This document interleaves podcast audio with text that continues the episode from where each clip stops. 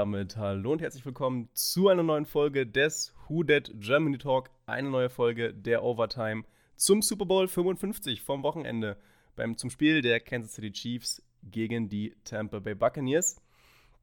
Und äh, ja, ich bespreche das natürlich nicht alleine. Ich habe fantastische Gäste, die Experten in der Runde, weswegen ich heute ein bisschen zurückhalten kann. Zum einen dabei, wie immer, der Bene. Habe die Ehre, Servus. Und ebenfalls wie immer dabei, der Phil. Guten Tag. Ich dachte, da kommt jetzt nichts, aber so eine Pause. Ähm, Nein, natürlich, wir sprechen heute über den Super Bowl. Bevor wir aber zu diesem Spiel kommen, hat ähm, Bene noch mal ein paar kurze News für euch. Genau, also dann arbeiten wir mal uns so ein bisschen durch die Saints News der Woche, die so zwischen Warm-up und der Overtime jetzt kamen. Nummer 1, was wir in der Warm-up vergessen haben zu erwähnen, die News ist nicht mehr die neueste, wir können aber trotzdem erwähnen, Chris Reichert wird unser Defensive Back Coach. Ähm, Chris Reichert war bei den Cowboys schon als Defensive Back Coach tätig und Off äh, Defensive Coordinator von der Legend of Boom damals, Seattle Seahawks. Ich muss sagen, wir haben viele Assistant Coaches verloren, wo ich mir schon gedacht habe, uh, wird schwer zu ersetzen werden. Aber wenn wir die Riege Chris Reichardt bekommen für unsere Assistant Coach Posten, die noch offen sind, haben wir da, glaube ich, für nächste Saison überhaupt kein Problem. Damit ist dem, dem Trainerstab von Sean Payton nämlich ein sehr, sehr guter Fang gelungen, würde ich behaupten. Außer von euch möchte einer widersprechen. Äh, nee, keine Widerworte, ganz im Gegenteil. Ein potenzieller Headcoach-Kandidat für die nächsten paar Jahre, also wirklich aufstrebend. Äh, toller Typ, also gut. Also ich sehe da auch der ja, Dennis Allen, denke ich, sauber zuarbeiten und unsere Defensive Backs definitiv unter Kontrolle haben. genau. Nächste News, die noch kam, ähm, es wird wohl eine größere Strafe noch für die Saints geben, wird erwartet zwecks Corona. War ja die Geschichte mit Alvin Kamara, kam jetzt im Nachhinein raus, dass das wohl ein bisschen fahrlässiger alles war, als es zuerst vermutet war sehe ich so ein bisschen halt geteilt. Ich meine, klar, Corona, die Strafe ist gerecht, wenn sie kommt, sage ich ja gar nichts. Ich kann es aber nur oft genug erwähnen. Wir waren halt nicht die Einzigen, die dagegen verstoßen haben, werden jetzt aber gefühlt als Einzige mit den Raiders damals bestraft. Ich meine, es gibt genügend Videos von den Steelers oder von den Bucks im Lockerroom ohne Maske und sonstiges. Interessiert keinen Schwanz und bei uns geht sicher ein Viert- oder ein Drittrunden-Pick wegen der Geschichte finde ich, von der NFL so ein bisschen das Fingerspitzengefühl fehlt in der Sache. Einerseits doof, andererseits wir haben eh keinen Cap Space, um den Viertrunden-Pick zu bezahlen, von daher gibt auch Schlimmeres. Ja, eher den Viertrunden-Pick bezahlen als den Erstrunden-Pick. Aber gut, äh, auch wieder ein anderes Thema. Und last but not least kam jetzt gerade vor einer Stunde das Gerücht raus, ähm, Jimmy Graham, unser ehemaliger Tight End, äh, letzte Saison bei den Chicago Bears gewesen, wird oder wird gemunkelt, er wird entlassen. Muss ich sagen, wenn er bezahlbar ist, sprich irgendwie Veteran Minimum oder so kommen würde, würde ich ihn sofort wieder nehmen. Ich meine, Jared Cook wird bei uns höchstwahrscheinlich keine Zukunft haben. Und hinter Adam Shortman noch einen erfahrenen Catching-Titan zu haben, wird, glaube ich, nicht schaden. Wenn der bezahlbar ist und ins Cap reinpasst, würde ich ihn mit Handkuss wieder zurücknehmen. Ja, auch da sind wir uns, glaube ich, relativ einig. Selbe Geschichte äh, wie bei Mark Ingram. Wenn die günstig hergehen, mm, ja, sofort. Richtig.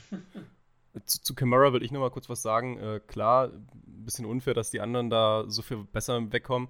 Aber letztendlich äh, interessieren mich die anderen nicht und dann gucke ich so aufs eigene Team und wenn das so stimmt, wie es aus, aus den Medien zu uns gedrungen ist, dann ist es einfach nur absolut fahrlässig und dumm und gehört bestraft. Und ähm, Camara hat da in, dem, in der Hinsicht bei mir auch so ein bisschen an Ansehen verloren, weil in so einer Situation, du, du gehst auf die Playoffs zu, du weißt, dass du ähm, ein absolut wichtiger, unverzichtbarer Teil bist. Und ich sag mal so, wenn du ein bisschen Pech hast, dann hast du das Samstagsspiel in der ersten Runde und dann fehlt Camara deswegen.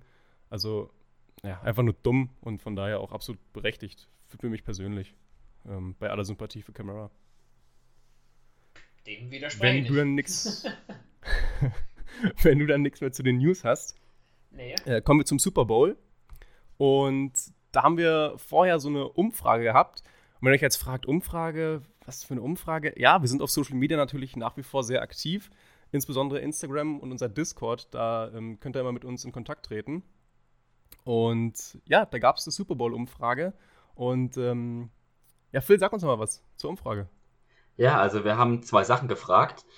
Ähm, einerseits, wer für euch denn den Super Bowl gewonnen hat. Ähm, da haben wir jetzt schon schöne 45 Stimmen auf die Umfrage bekommen. Und es gab die Auswahl zwischen Offense rund um Tom Brady und der Defense. Und tatsächlich, äh, stalinistische Umfragewerte, 96% haben für die Defense gestimmt.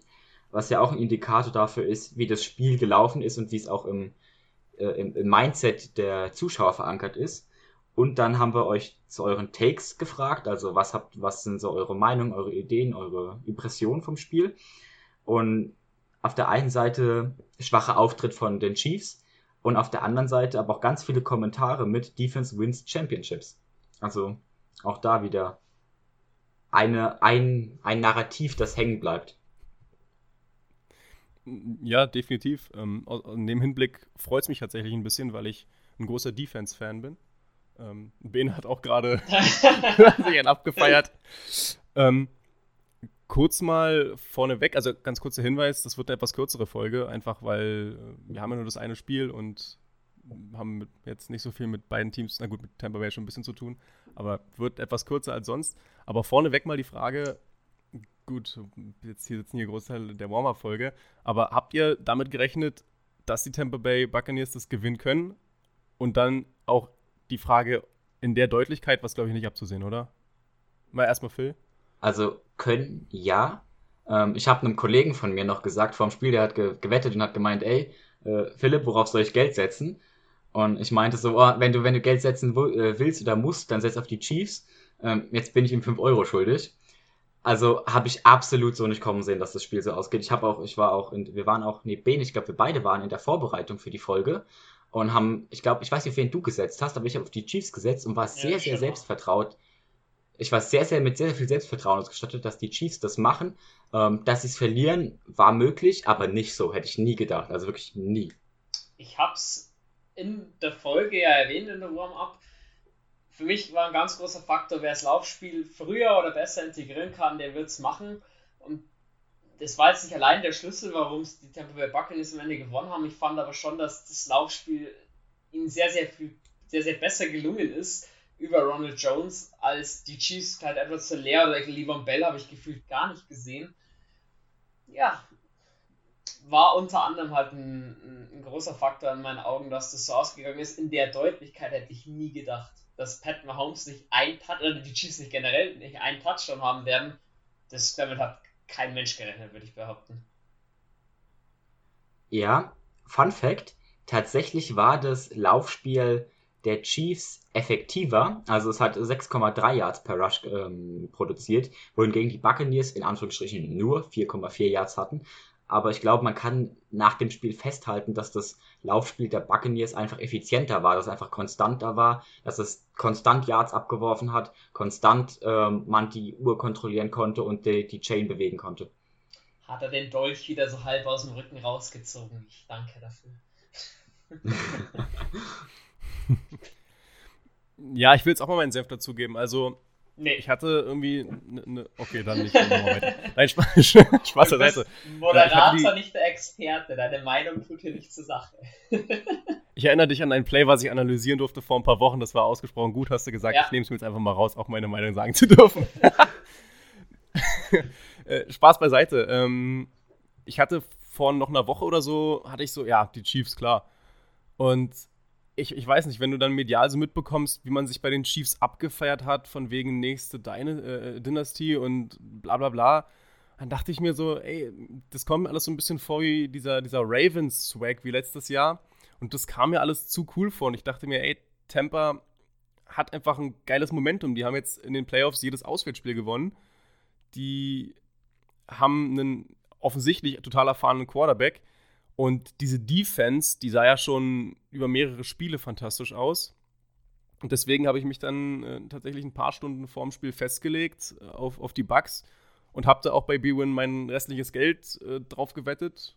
Hat sich äh, gut potenziert, sage ich mal so. Und kommen wir mal direkt zum Spiel. Also das Spiel fing ja an mit einer ganzen Reihe Punts und ähm, da war ein Three and Out von Brady und alle dachten so, oh ja, spannend. Ja, dann kamen auch äh, die, die Chiefs irgendwie nicht richtig ins Spiel. Da, da war so ein, so ein Scramble von Mahomes, Sollte nicht der letzte gewesen sein an dem Tag, aber er hat dann First Down geholt. Aber auch, auch die Chiefs panten dann.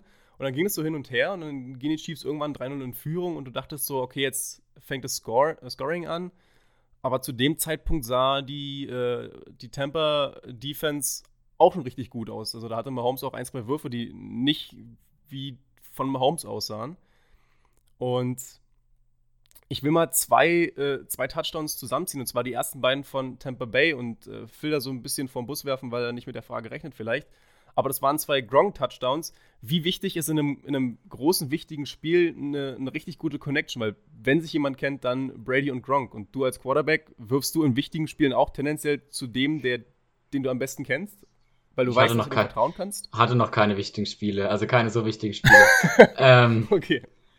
Nein, aber klar, das ist selbstverständlich. Man schmeißt immer zu den Leuten, denen man eher vertraut. Ich glaube, es ist so Grundeinstellungen, wenn du so, wenn du 50-50 hast oder aber auch, wenn du hast im Scheme natürlich immer deine Leute, die du zuerst anschaust, deine Receiver, die du zuerst liest. Klar, du liest im System immer, je nachdem, wie es vorgegeben ist, aber du hast deine Leute und du weißt schon, wem du vertrauen kannst. Ich glaube, dass es für ähm, Brady jetzt kein so großer Faktor ist wie für Mahomes, weil Brady einfach so erfahren ist und auch so viele Receiver in seinem Leben schon geworfen hat, dass das da relativ egal in Anführungsstrichen ist. Aber klar, so eine Connection mit Gronk, wo du fast schon blind weißt, wo der stehen wird ähm, und du kannst deinen Speed genau einschätzen, du weißt genau, wie du ihm den Ball geben musst, das ist natürlich in so einem Spiel Gold wert.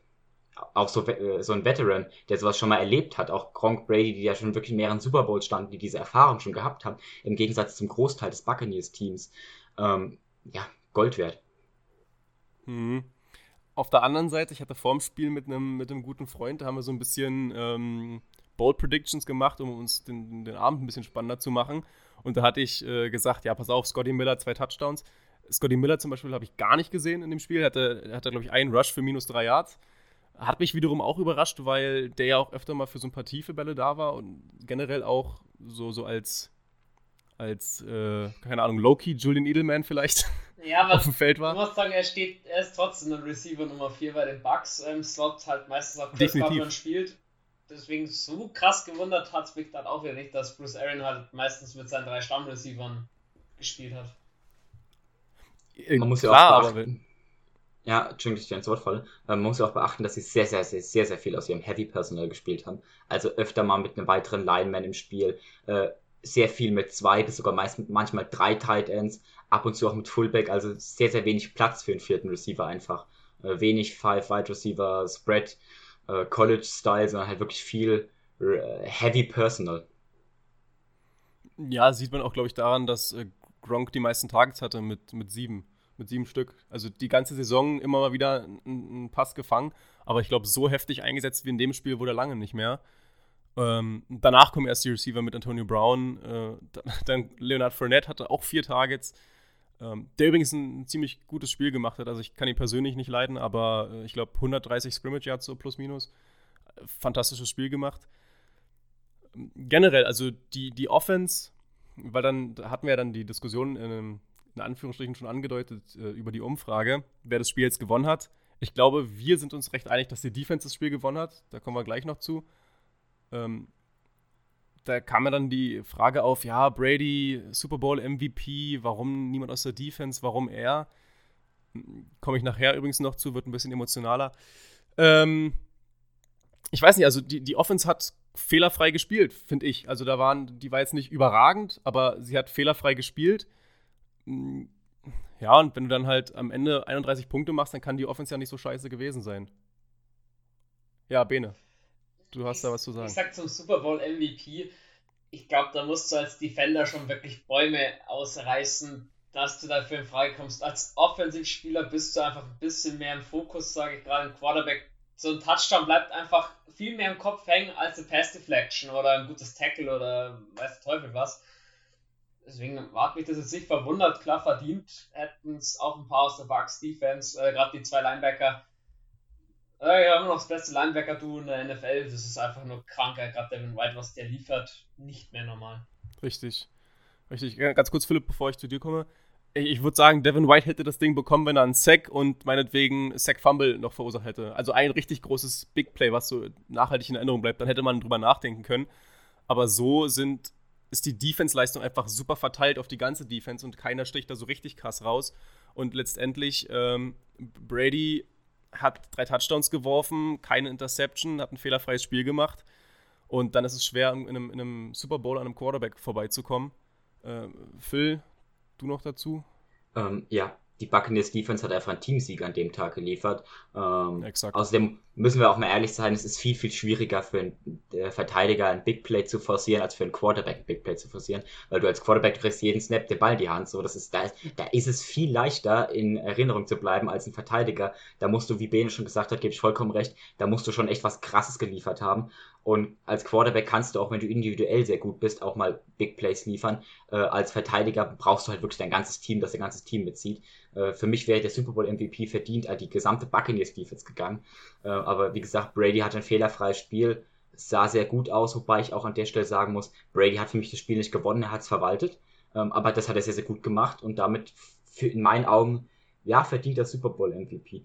Und wenn wir über verdient reden, ich finde, dass das das erste Spiel in der Playoffs war, ausgenommen Washington, das Wildcard-Spiel nehme ich jetzt mal raus, aber gegen uns und gegen die ähm, Packers fand ich, waren das so knappe Spiele. Äh, bei uns der Cook-Fumble, der ist dann am Ende, der so der Moment im Shift war, und beim Packers-Spiel hätte EQ den Ball in der Endzone für die Two-Point-Conversion gefangen und wäre Aaron Rodgers reingerannt, ähm, dann sähe das Spiel mit Sicherheit auch komplett anders aus. Ähm, von daher, ich finde, dass das Spiel gegen die Chiefs so das erste Spiel war, nicht das erste, aber das dass es ein Spiel war, wo die Buccaneers halt wirklich richtig gewonnen haben. Klar, du kannst nicht unrichtig gewinnen der NFL. Sie haben die anderen beiden Spiele auch gewonnen, aber das war so ein richtig souveränes Spiel von den Buccaneers. Ich sag zu ja, ich fand doch das Spiel. Das, das Spiel in der ersten Runde äh, in Washington ganz kurz. Ich mach, ich, ich, mach, ich mach das schnell, warte. Das ist nur um das, um meinen Part zu beenden. Äh, das Spiel in Washington war auch recht souverän, sah am Ende knapper aus, weil ähm, ja, ja, das habe ich auch rausgenommen. hinten raus ein geiles Spiel war ähm, von, von, von Washington. Aber sonst, das war noch, auch noch recht souverän, aber sonst gebe ich da, dir da voll recht. Bene, jetzt darfst du, sorry. Ja, ich habe das ein bisschen dann zum Ende hin gemacht, nochmal dieses äh, Gesamtfazit. Wir haben jetzt die Bugs im Spiel recht gut abgearbeitet, schnell zu den Chiefs, weil ich finde, da gab es schon auch so zwei, drei Knackpunkte, gerade vor den zwei Touchdowns, die du angesprochen hast, vor den ersten zwei. Ähm, Tyreek Hill, der den Jules Gedächtnis-Catch macht und den Ball nicht fängt in der Endzone, äh, der ihm direkt vor der Face Mask quasi durch die Hände geht, ist scheiße in so einem Moment. Er hätte auch so ein Game Changer am Anfang schon sein können oder auch Travis Kelsey hatte einen Drop, den du sonst die ganze Saison über nicht von ihm gesehen hast. Und dann wird es halt schwer reinzukommen und man muss den Chiefs auch lassen. Es haben beide Starting Tackle gefehlt und das ist für deine O-Line, für deine Quarterback Pocket schon sehr, sehr heftig. Phil. Mm, auf jeden Fall. Ähm, ja, sehe ich genauso. Also Kelsey mit 15 Targets und nur 10 gefangen und Hill mit 10 Targets und nur 7 gefangen. Eigentlich nicht deren normalen Quoten, aber ein anderer Punkt, der für mich sehr, sehr krass heraussticht, äh, ist einfach die, die Disziplin der Chiefs. Also, wenn das die Saints gewesen wären, hätte ich sie geflamed. Also wirklich richtig. Elf Strafen für 120 Yards. Also man hat den, die Buccaneers haben an Yards, ich glaube, 340 Total Yards. Jetzt rechnest du da mal 120 drauf oder 120 ab, je nachdem. Da hast du dann ungefähr was für ein krasser Impact diese ganzen dummen, dummen, dummen Strafen gemacht haben, wo, wo wirklich nur eine dabei war, wo ich gesagt hätte, ähm, eine PI, wo er halt äh, den, den, ich glaube, Gronk oder so, oder Mike Evans äh, durch, durch, zu, durch früher zu Fall bringen davon abgehalten hat, einen Touchdown zu scoren, was eine re relativ clevere Strafe war, weil sonst wäre es halt ein direkter Touchdown gewesen und so hat man halt nur die PI-Strafe genommen. Aber sonst ein Haufen dummer Strafen, eins zwar auch unverdient, aber trotzdem äh, alles in allem wahnsinnig disziplinlos. Also Catches nicht gemacht, Strafen geholt, wo sie nicht nötig waren und die O-Line, Ben, du hast gerade angesprochen, äh, klar verletzungsbedingt geplagt, aber auch alles andere als souverän. Ja, das Trotzdem. Eine, das Duell an der Line of Scrimmage haben sie halt definitiv krass verloren. In beiden Richtungen würde ich jetzt sogar behaupten, aber ja, es kam halt nicht, die, die, die Bugs haben super geschafft, Mahomes unter Druck zu setzen. Er hatte keine Zeit in der Pocket, er musste euch sofort scramblen. Und wenn er die Zeit nicht hat, dann kann Tyreek Hill auch sich nicht freilaufen und das ist halt immer die größte Waffe jetzt könnte man die Diskussion aufmachen, oh, Patrick Mahomes, wieso haben sie so wenig Kurzpassspiel gelebt, gecallt? Ich weiß es nicht. Auf jeden Fall wurde krass aufgedeckt, auch vom Defensive Koordinator der Bucks, wo mir der Name gerade leider entfallen ist. Ähm, Todd, Todd Bowles. Bowles, genau, danke. Ähm, krass aufgedeckt, was hat Mahomes auch noch für Schwächen? Und wie schafft man es, dass er die nicht kaschieren kann, sondern dass die halt einfach knallhart aufgedeckt werden? Ja. Da, da, darf ich mal kurz da muss man auch sagen, stellen? Da hat Eric the Enemy für mich auch zum Teil aber auch schlecht gecallt, einfach oder Andy Reid, je nachdem, wer, wer callt von den beiden, war zum Teil auch ein bisschen ideenlos, habe ich dann gefunden. Ich will mal kurz eine Frage stellen zu den Yards. Ähm, habe ich das richtig verstanden, dass du die, die Penalty Yards in die Total Yards mit reinzählst? Ich dachte. Äh, nein, nein, nein, nein, nein, nein, nein. Ich habe halt gesagt, nein, die sind getrennt voneinander. Die 43 Yards sind das, was sie produziert haben. Und die genau. Penalty Yards habe ich halt gesagt, rechnet es oben drauf oder zieht es ab, je nachdem. Aber ah, okay. halt im Vergleich. Das missverstanden. Im Vergleich dazu, wie, was für eine krasse Zahl. Ich meine, das ist ein Drittel der Produktion an Penalty Yards. Ähm, also im Vergleich ja. zu dem, was sie normal geschafft haben. Ähm, ganz wichtig hier nochmal, wie, wie, ist es nicht mit reingerechnet, aber es ist ein Drittel im Vergleich dazu. Und einfach, ja, krasse Zahl, wenn du ein Drittel deiner Yards theoretisch in Penalty Yards rechnen könntest. So. Ja, vor allem, wie du es gesagt hast, Strafen beim Kicken von einem Field Goal. Ey, das war ja so bitter. Das darf dir, nee, ganz kurz mal, das darf keinem passieren, ja. keinem NFL-Spieler. Du kannst nicht bei einem Field Goal im Offside stehen. Also vor, vor allem, er hat es ja nicht mal probiert zu blocken. Er war ja nur der Safety-Mann, dass da nichts passiert. Ey, also so ein dummer Penalty, der dann zum Touchdown geführt hat. Oh, also fast so schlimm wie der Cook-Fumble. Auch da, es waren ein paar Strafen da, wo ich sage, hm, die musst du nicht pfeifen. Zum Beispiel eine PI an Gronk erinnere ich mich, wo er ihn ein bisschen an der Schulter berührt. Das gehört für mich beim Football mit dazu. Gronk wurde in seiner Bewegung nicht gestört. Sage ich auch immer, für mich sollte jeder NFL-Schiedsrichter eigentlich selber mal spielen, wirst sich bringen. Die Schiris haben sich sicher nicht mit Ruhm bekleckert. Ja, am Ende, was willst du machen? Deswegen haben es die Chiefs aber nicht ja verloren. Heftig, heftig fand ich die von Tyron Matthew in der, Red, äh, in der eigenen Endzone, wo Tom Brady den Ball klar überworfen hat, um ihn ins Auszukekeln und dann trotzdem noch ein Penalty für PI gab und der Ball in die Ein-Yard-Linie gelegt worden ist. Ja. Fand ich, äh, das fand ich heftig. Das war auch echt so richtiger. Da hast du gesehen, da war dann das Genick wirklich schon richtig angeknackst. Da habe ich dann schon ge gedacht, na, ob sie davon zurückkommen. Ähm, kritisch. Zwei Sachen, die ich noch kurz einwerfen würde, bevor ich dann auch relativ fertig wäre. Ähm, du hast es kurz schon ange angesprochen sie haben halt echt viel probiert von Anfang an, aber auch im Spiel nicht viel adjusted. Äh, viel über Mittelpassspiel probiert, also so 10, 20, 30 Yards. Ähm, wobei 30 Yards schon auch eher wieder Tiefpassspiel ist. Aber wenig über Kurzpassspiel. Das, was sie gegen Buffalo gemacht haben, was sie wirklich so effizient gegen Buffalo gemacht haben, dieses, dieses Kurzpassspiel, dieses RPO-Style-Spiel, was auch noch aus den Zeiten von Alex Smith in der Offense war. Ähm, RPOs, äh, Kurzpassspiel, schnelle Screens einfach, also nichts davon war im Spiel da. Ich glaube, ich habe keinen einzigen Screen gesehen, wenn ich ehrlich bin. Ich kann mich an keinen erinnern. Ähm, ich weiß nicht, also das ist kein Patrick Mahomes Fehler, weil Patrick Mahomes callt die Spielzüge nicht. Ich weiß nicht, auf welche Kappe das geht und ich maß mir jetzt auch nicht an, zu, den, den Coaches zu sagen, ob das die richtige oder falsche Entscheidung war. Vielleicht haben sie vorher auf Tape was gesehen oder haben eine Idee gehabt, was sie vorhaben. Es hat aber nicht geklappt und in meines Erachtens kam auch in der Halbzeit wenig Adjustments nach der Halbzeit. Also ich habe es nochmal geguckt, da hat sich vom Playcall und vom Spielstil nicht viel verändert. Ähm, wofür man sie aber auf jeden Fall accountable halten muss, ist die Red Zone Efficiency. Also wenn du dreimal reinkommst und kein einziges Mal einen Touchdown machst, äh, ist es keine gute Quote. Wir wissen, dass die Chiefs mit der Red Zone offensiv und defensiv schon Probleme hatten die ganze Saison über. Aber trotzdem, in einem so großen Spiel hätte man Red Zone Offense vielleicht priorisieren sollen ähm, haben halt echt wenig aus ihren Red Zone Trips gemacht. Ja, aber auch zwei Interceptions am Ende, ne? Die da mit reinzählen. Also. Oder. Warte, ich glaube, da war nur eine. Ich, ich, glaube nur eine Red Zone Interception. Ich glaube, das andere war schon außerhalb der Red Zone. Das war noch an der 30. Uh, lass mich schnell nachgucken, ich hab's offen hier. Oh, perfekt. Ja, währenddessen, Bene, kannst du mal. Äh, genau, ich sag, dann komme ich so ein bisschen zu meinem Fazit und würde dann den Ball nochmal zu, zu dir spielen. Ähm, ich muss sagen, die Szene des Spiels gehört für mich trotzdem der, der Chiefs Defense tatsächlich.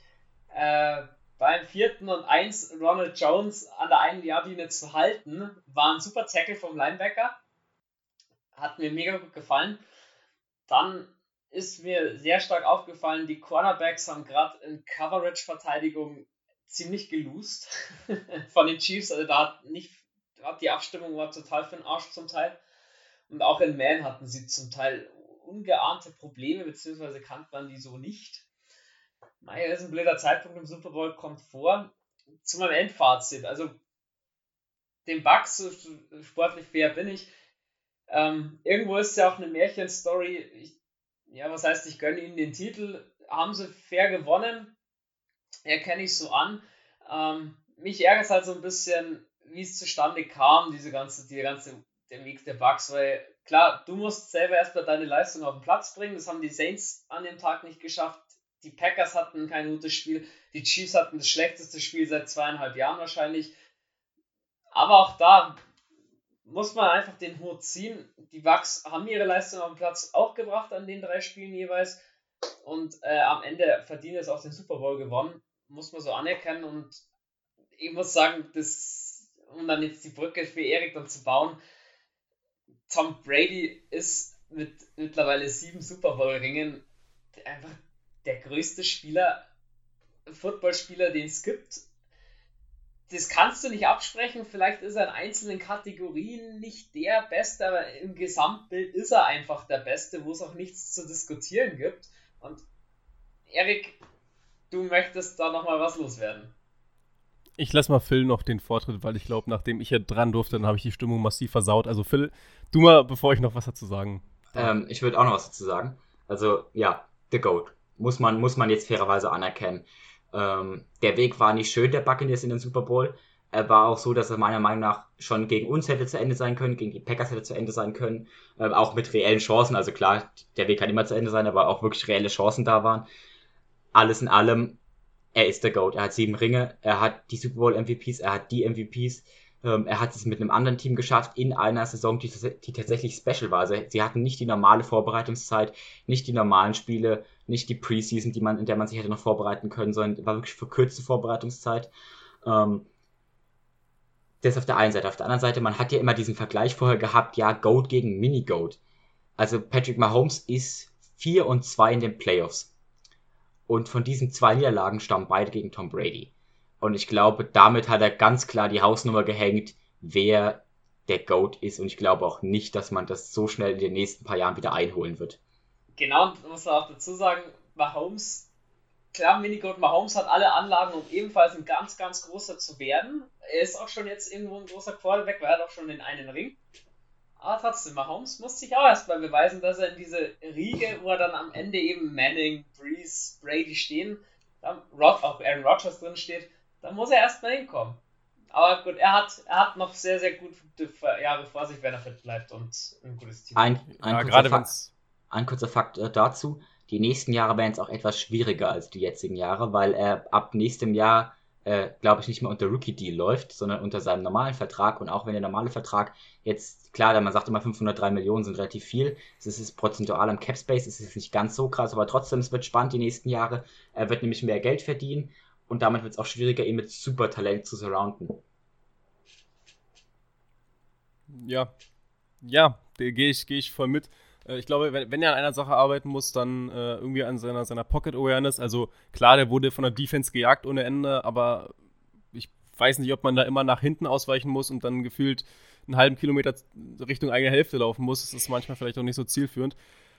Ähm, ja, letztendlich, Mahomes hat Potenzial, ganz großer zu werden, aber das ist, glaube ich, ein Thema für eine andere Folge. An ihm lag es nicht. Ich glaube, es lag tatsächlich zu einem Großteil an der O-Line und an der, an der Nichtleistung der Receiver teilweise ich will es jetzt auch nicht überstrapazieren mit der Analyse, weil äh, ich glaube, wenn wir jetzt sagen, dass die Offense ganz scheiße war, dann nehmen wir auch einfach viel zu viel Respekt von der Defense weg, weil die, die Bucks-Defense, die war unfassbar. Und wenn du relativ früh im Spiel so, ein, so einen potenziellen Momentum-Shift hast, wo deine Defense-Temper ähm, an der Goal-Line äh, hält, wo du eigentlich sagst, jetzt, jetzt musst du das Ruder umschlagen und du schaffst es nicht, dann irgendwas zu produzieren, dann verlierst du den Super Bowl am Ende völlig verdient äh, gegen einen absolut offense-technisch solides und defense überragendes äh, Tampa Bay, muss man dann so sagen, glaube ich.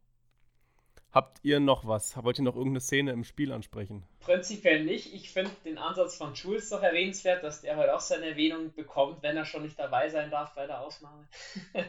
ähm, ja, Jules hat vorhin gemeint, Lamar Jackson, wenn die Baltimore Ravens so gespielt hätten wie die Chiefs, den hätten sie aus Baltimore gejagt. Ich weiß es nicht kann sich jetzt jeder, jeder Hörer selbst so ein bisschen das Bild daraus machen. Wie gesagt, Mahomes hat es nicht verloren. Generell, es hat auch, weil ich es ja immer gesagt habe, Jared Cook hat ja auch das Bucks-Spiel gegen uns dann, oder von uns gegen die Bucks nicht verloren. Es ist ein Teamsport. Mein Gott, äh, die Chiefs, denke ich, werden schon nochmal die Chance bekommen, nochmal den Ring zu holen. Denke auch, dass das gut möglich ist, wenn man es mit dem Cap ungefähr, also wenn man es mit dem Cap in den nächsten Jahren gut macht.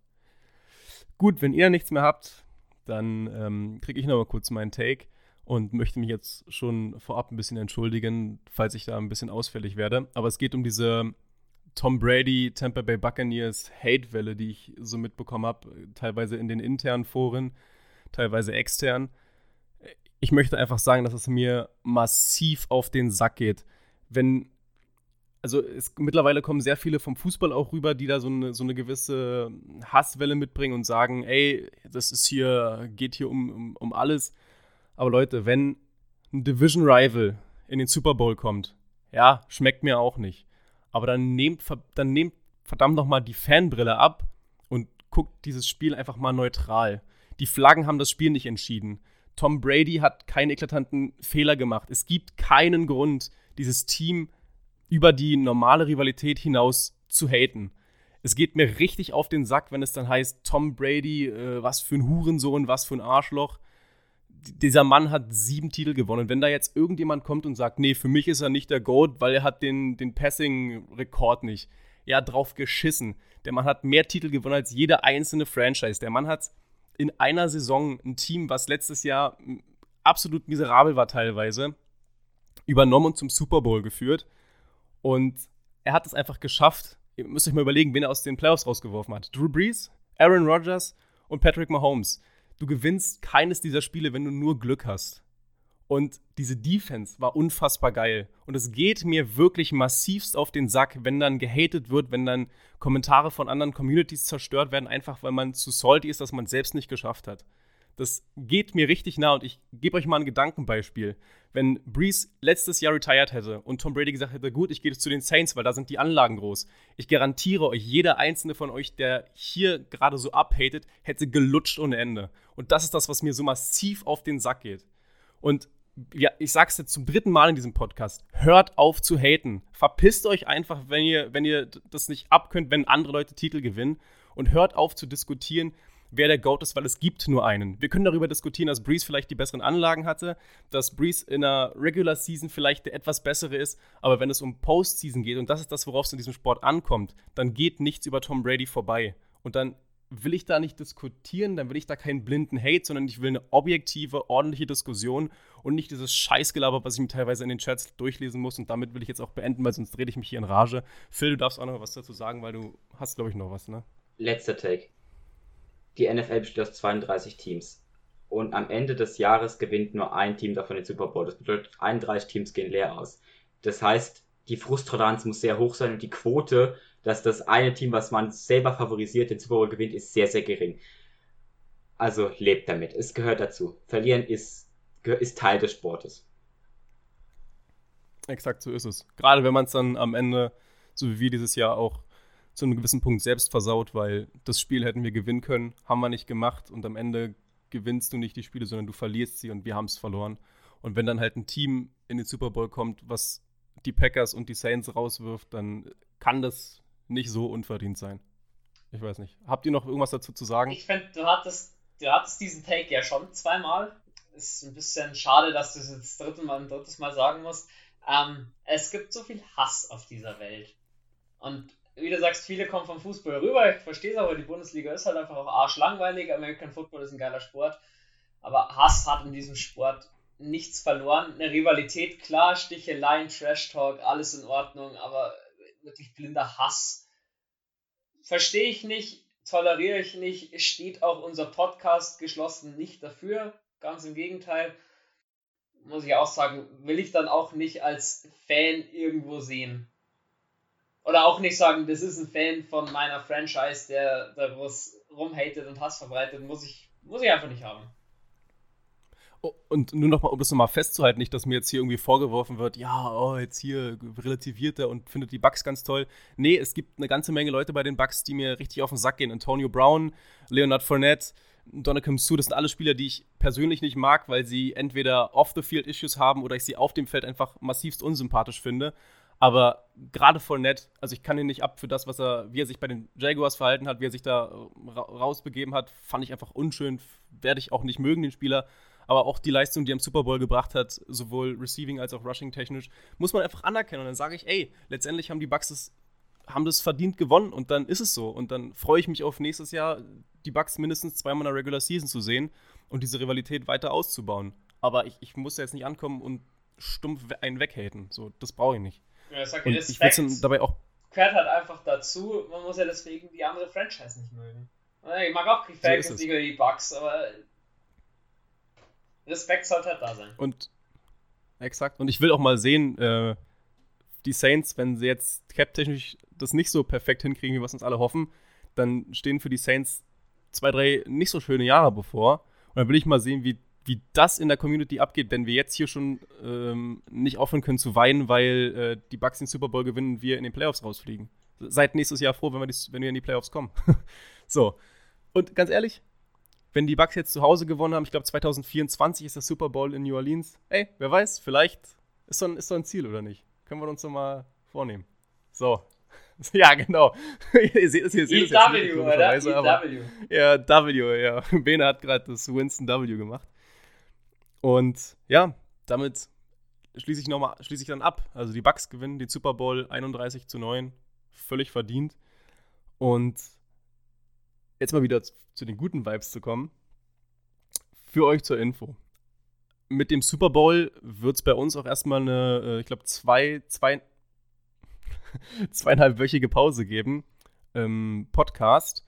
Was aber nicht bedeutet, dass wir auf Social Media nicht weiterhin aktiv bleiben. Also auch da wird regelmäßig Content kommen. Ein paar Awards, ein paar, äh, paar Posts. Also ihr, da könnt ihr auch gerne mit uns in Kontakt bleiben. Für den Podcast machen wir erst eine kurze Pause. Und Bene, hast du da noch einen Abschlusstake? Genau, also einfach folgt uns weiterhin auf Instagram aufmerksam.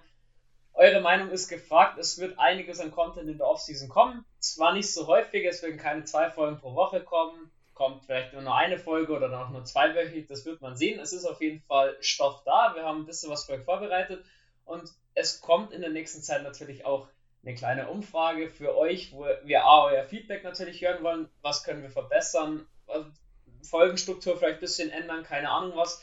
Teilt uns das gerne mit, das könnt ihr auch, auch ganz unabhängig von der Umfrage mitteilen.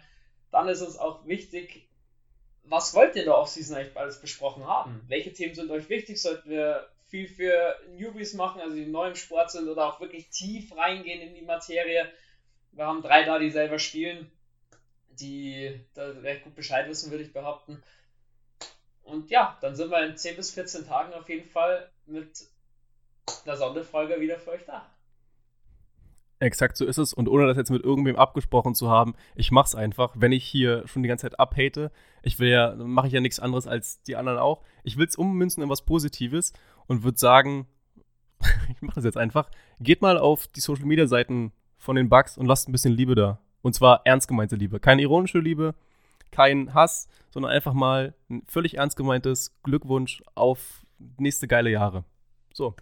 Und wenn ihr jetzt nichts mehr habt, dann bleibt mir noch eine Ehre, nämlich diese Folge zu beenden, wie immer mit den wundervollen Worten Who Dat?